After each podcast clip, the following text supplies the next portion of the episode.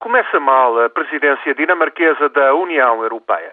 O ministro dos Negócios Estrangeiros da Dinamarca, Nicolai Vanman, propôs que o Parlamento Europeu aprovasse em comitês restritos alguma legislação tida por urgente e que depois os deputados a votassem em plenário sem mais discussão.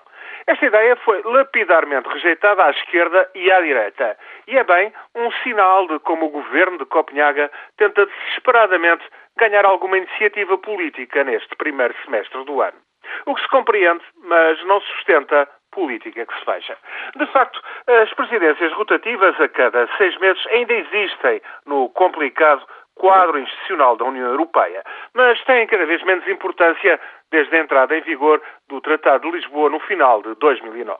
Essencialmente, resta à presidência rotativa impulsionar o processo de legislação, já que outros poderes efetivos estão por conta do presidente do Conselho Europeu, o belga Van Rompuy, o presidente da Comissão, Durão Barroso, a alta representante para a política externa, a inglesa Catherine Ashton, e o presidente do Parlamento Europeu, o polaco Jerzy Buzek.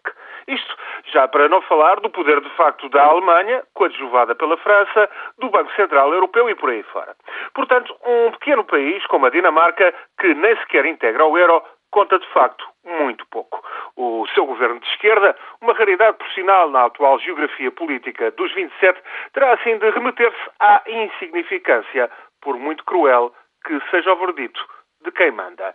E as próximas presidências rotativas vão pelo mesmo caminho. O Chipre, que vai criar problemas com a Turquia, depois a falida Irlanda e lá para o final de 2013 a Lituânia. As presidências rotativas da União Europeia vão passar por um mau bocado.